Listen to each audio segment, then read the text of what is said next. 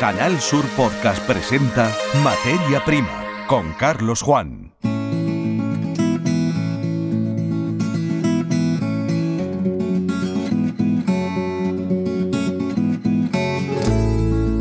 Bienvenidos a una nueva edición de la saga Materia Prima, la sección podcast de la web de Canal Sur Radio y Televisión. Edición que, por cierto, es la penúltima de la temporada 2022-2023. Haremos un descanso durante los meses de julio y agosto para volver con las pilas cargadas en el mes de septiembre. Antes de que llegue ese momento, pero muy en línea con lo que ocurre en la segunda mitad de mes de junio, visitamos una escuela agraria situada en la provincia de Almería. En este territorio más de 73.000 personas trabajan en la agricultura. Los que deciden formarse en escuelas para obtener titulaciones homologadas están defendiendo durante estos días sus trabajos de fin de estudios. En la Escuela Agraria Campomar, en concreto, hay 400 alumnos matriculados. Malas noticias para la cereza de la provincia de Jaén. La producción apenas ha alcanzado al final de temporada el 40% de lo que se considera una cosecha normal, ya que las lluvias de mayo y junio han dañado este fruto. Estos datos los hemos podido recabar visitando la feria que se ha celebrado en Castillo de Locubín. Nos vamos con un animal que a muchos les parece simpático, pero que a los agricultores de los alrededores de Sevilla no les hace tanta gracia, la cotorra. Muy abundantes en el arbolado de la capital de Andalucía, muy sonoras también, hemos preguntado a un joven biólogo si es cierto que esta especie puede causar daños en los olivares y las plantaciones de girasol. Comenzamos. Escuchas Materia Prima. Canal Sur Podcast.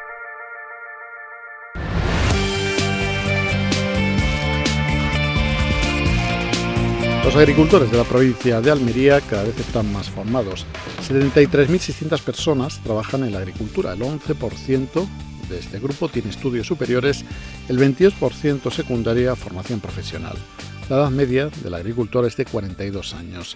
La formación se fragua en las escuelas agrarias. La Escuela Agraria Campomar termina, como otras, el curso académico. Llevan 52 años preparando a los trabajadores del campo, experiencia que les permite contar con un número de alumni, de antiguos alumnos, superior a los 4.000.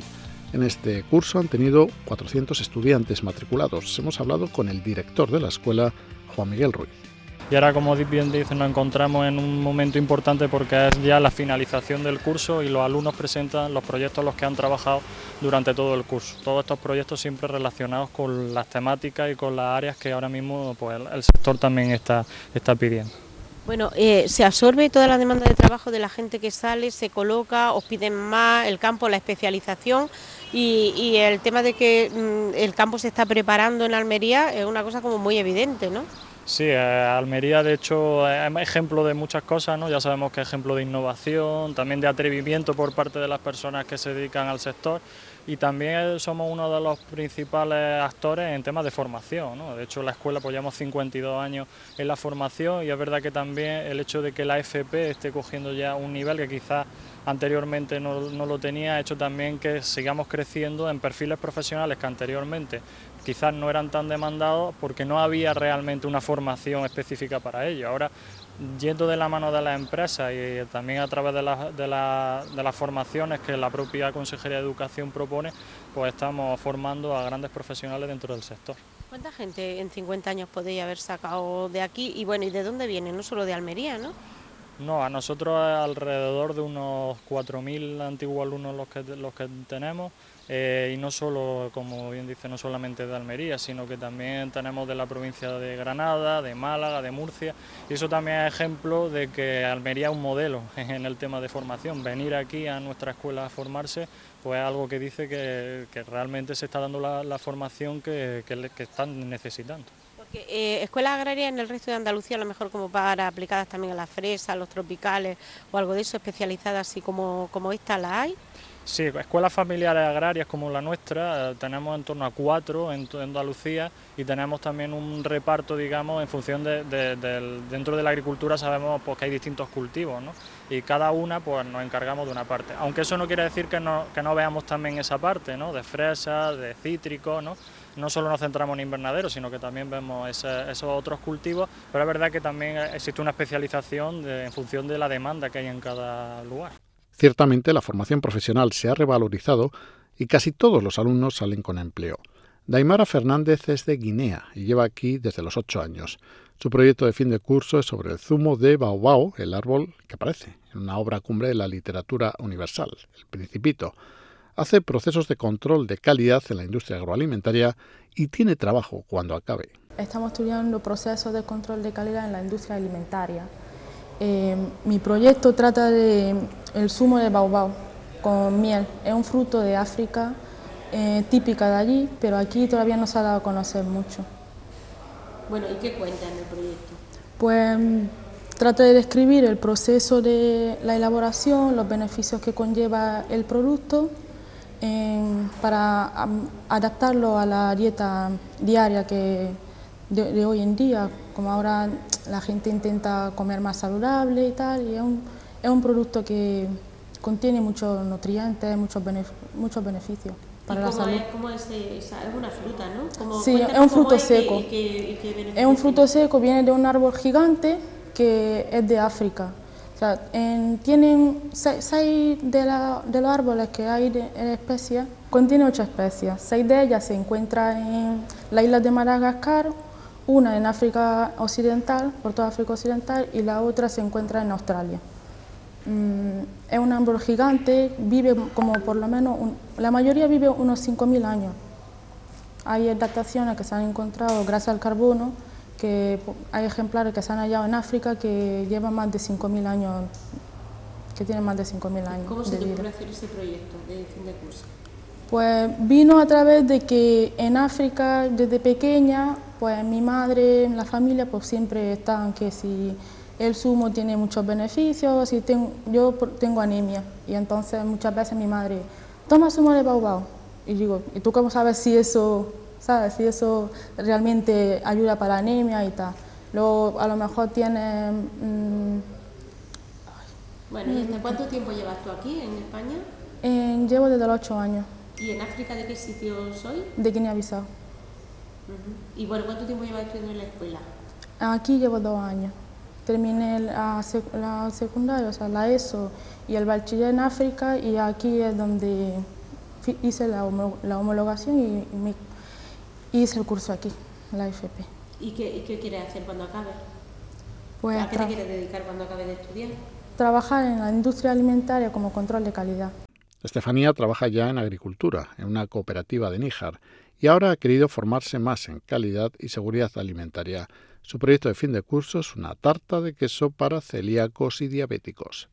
Me llamo Estefanía López Molina, estoy estudiando, estoy estudiando procesos y seguridad alimentaria, llevo dos años, este año ya terminamos, eh, ahora comenzamos con la exposición de proyectos, mi, mi proyecto va sobre una tarta de queso hasta para celíacos, por lo que se lleva a cabo una elaboración de tarta con, en vez de con azúcar con xilitol, que contiene menos grasa y menos calorías, puesto que muchas veces los celíacos cuando van a la hora de poder consumir un dulce a los supermercados no encuentran disponibilidad para mm, cualquier dulce. Y básicamente pues eso, productos ecológicos, un comercio justo, materias primas, eh, proveedores que sean de la tierra y, demás. Bueno, ¿cómo se te ocurrió ese proyecto y qué vas a hacer cuando acabes? ¿Qué proyecto tienes tú de trabajo? Pues este proyecto eh, surgió con la idea de familiares que no pueden comer, de todas las cosas por diversas enfermedades y demás, pues se me ocurrió ese proyecto así. Y cuando acabe, llevo 15 años trabajando en una empresa de aquí de Elegido, mi sede está en Níjar, en Campo Hermoso, y más bien fue porque yo estoy trabajando de calidad, pero quería tener lo que es una titulación. Conectada con la formación de los agricultores está la rama de mecánica. Hay que destacar que apenas existen centros de mantenimiento para las decenas de miles de tractores que se calcula forman parte del parque agrario de la provincia de Almería. Escuchas Materia Prima, Canal Sur Podcast. La cereza jiennense apenas ha alcanzado al final de esta campaña el 40% de lo que se considera una producción normal. La campaña, por lo tanto, ha sido mala o muy mala. Las lluvias de los meses de mayo y junio han dañado el fruto. Jesús Rueda es productor de cerezas, tiene por lo tanto información de primera mano acerca de qué es lo que ha ocurrido este año con la cereza. ¿Cómo ha sido la campaña?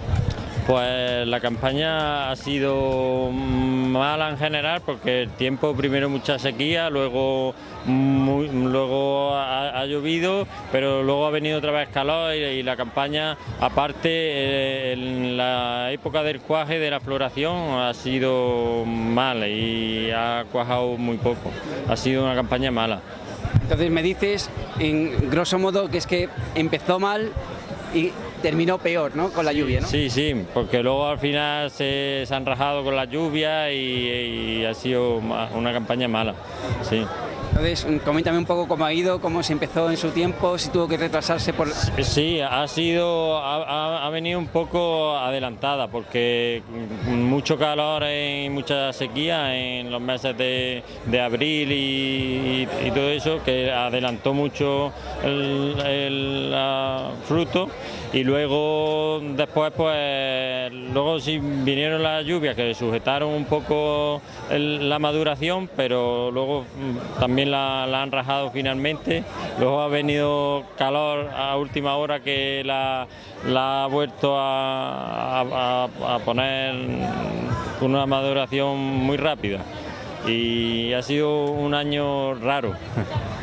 Con respecto al año pasado, si fue, fue malo el año pasado. Sí, eh, este año ha sido peor, ha habido, ha habido menos, bastante menos producción.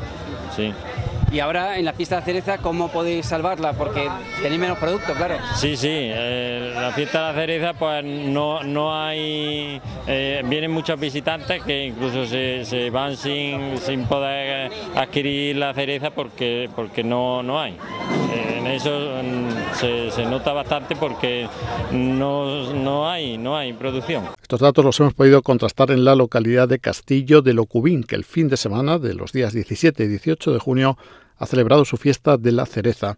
Ahí se han podido probar multitud de presentaciones en las que la cereza, de una forma u otra, estaba presente tal y como eh, nos cuentan a la redacción de este programa estas dos personas que vamos a escuchar. ¿Y qué es lo que se puede hacer con la cereza? ¿Qué está vendiendo usted? Pues estoy vendiendo mermelada, licor y vinagre.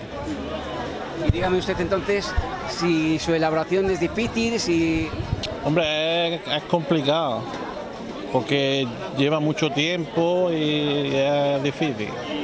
También hay vinagre de cereza. Sí. ¿Y qué se diferencia con respecto a otros? Pues que lleva cereza, también lleva como bolillas de pimienta. Está bueno. Sí. Estamos, hemos elaborado un bizcocho con cereza, que la hemos hecho de dos capitas y hemos metido cereza también en el medio y arriba. Y ahora estamos haciendo una galletilla con cereza y chocolate blanco. ¿Qué es lo que se puede hacer? ¿Qué platos se pueden hacer? ¿O qué, hasta dónde puede llegar la, cereza en la cocina? Eh, pues estaríamos aquí, estaríamos hasta mañana. Puede de mermeladas, que es lo más básico, podemos irnos a salmorejo, a gazpacho, a mayonesa, a todo, con la ensalada. Es que es un producto tan bueno en temporada que puede aprovecharlo para hacer infinidad de cosas. Luego, por ejemplo, con las carnes, también más grasas, pues al final la cereza lleva un dulzor y podemos jugar mucho con ella, con alguna confitura, para dar un juego a la carne, un poquito de color. Aunque no todo lo que se ha producido eh, todo lo que se ha podido comer, por lo tanto, en Castillo Locubín lleva cereza, tal y como nos cuenta ahora Maritrín Ibáñez. Bueno, pues dígame qué es el oreganillo, no lleva cereza, ¿no? No, el oreganillo es una comida típica de aquí del pueblo, eh, una comida fuerte, potente, mm, se hacía antes mucho, pues claro, la gente trabajaba en el campo y era una comida que llenaba. Y se hace principalmente de carne de cerdo, lleva lomo, lleva chorizo, lleva panceta, tocino y se fría aparte, se fríen todos los ingredientes aparte y luego se le hace una salsa que bueno, hay quien le echa almendra, hay quien no, pero la base es picatoste, ajo y orégano. Se tritura y se mezcla luego todo. El encuentro de Castillo de Locubín es una fiesta popular, tal y como refleja el saludo que ha dejado eh, primero en la antena de Canal Sur Radio y Televisión y después en este podcast este viajero procedente de Córdoba. Para todo Canal Sur venimos de Aguilar de la Frontera que he traído un autobús con gente para ver esta gran fiesta de la que es una maravilla y esto es precioso y es digno de ver, de venir para que vengáis cuando podáis. Muchas gracias. No, yo lo que quiero que me diga usted, si ustedes vienen porque les interesan los platos hechos con elaborados con tereta, les interesa el licor hecho con tereta, quieren aprender de cosas hechas con la tereta. Bueno, venimos, a la, venimos principalmente a la, a la, fiesta y a degustar el gazpacho de cereza, el oreganillo y a la fiesta que tan bonita que están aquí en Castillo del Cuí. Aunque sean menos de las que los productores de cereza hubieran deseado, habrá que disfrutar de las cerezas jiennenses. Escuchan Materia Prima. Escuchas Materia Prima. Canal Sur Podcast.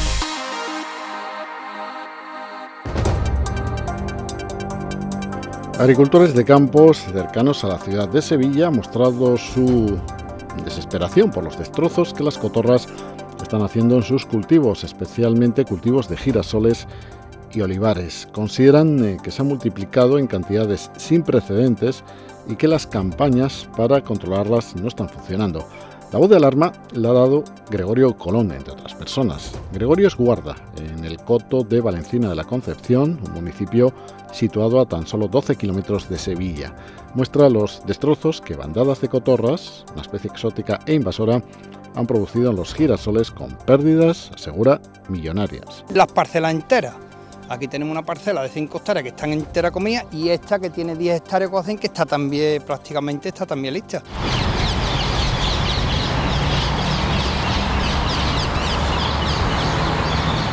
Así se las puede oír entre el tráfico sobre volando con su característico sonido las copas de los árboles más altos del entorno del Parque de María Luisa, ya que el lugar en el que esta especie anida es la palmera.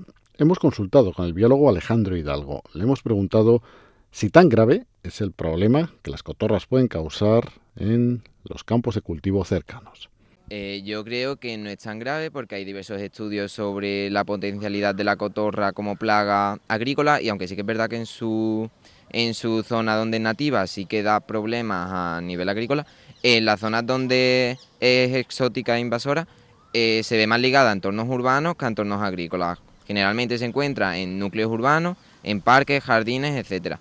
Aunque sí que es verdad que si está produciendo daños en, el cultivo y alguien está teniendo pérdidas en su negocio, sí que es verdad que debería haber un peritajo, una investigación y que se deberían poner los medios necesarios para evitar este tipo de, de plagas. De hecho, este biólogo duda que se estén produciendo pérdidas millonarias. Yo dudo mucho que las pérdidas sean tantas como dice, al igual que, que sean miles de cotorras, porque censadas en, en, la ciudad de Sevilla hay entre 1.800 y 2.100 cotorras censadas, así que dudo que sean miles las que van a atacar. Sí que es cierto que a lo mejor tengan cierta voracidad o sean recurrentes y sí que esté produciendo pérdidas importantes, no tanto como millones de, de euros, pero bueno. ¿Es verdad que la cotorra busca la comida en los cultivos? Generalmente lo buscan en los parques y los jardines, porque como he dicho antes, están muy ligados a ese tipo de, ecosistemas porque son unos sitios donde hay un recurso trófico grandísimo y que no está siendo aprovechado. Entonces, por ejemplo, la cotorra argentina gris, que es con la que está viendo el problema, eh, construye sus nidos en, palmera y generalmente en la, en la palmera que da, en plan que tiene dátiles.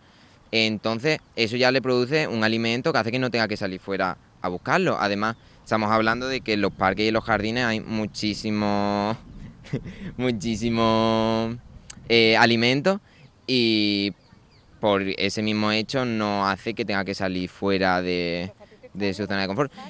Claro que es extraño, lo único que, se me ocurre que sea que en el sitio donde, cerca de donde está este cultivo, haya algún parque que esté poco cuidado, que no haya mucho alimento y eso las está obligando a moverse hacia, hacia este recurso que al final es un recurso sencillo y que tienen también a disposición.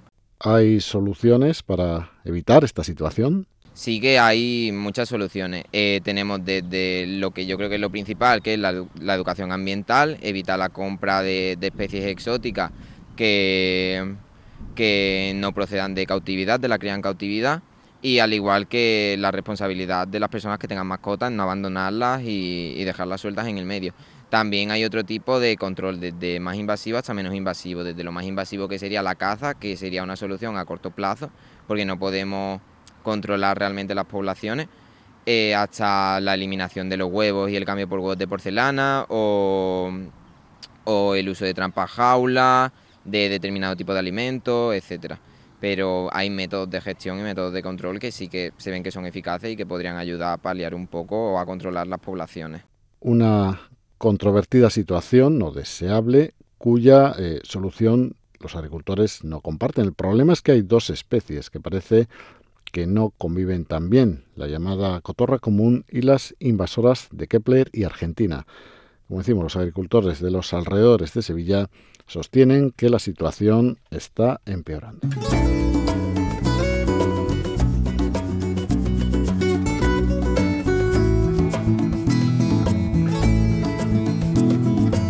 Es todo cuanto teníamos preparado para esta edición del podcast Materia Prima. Desde este momento afinamos los contenidos del que será el programa de despedida de la temporada 2022-2023. Lo traemos aquí el jueves 29 de junio. Hasta ese momento, saludos. En Canal Sur Podcast han escuchado Materia Prima con Carlos Juan.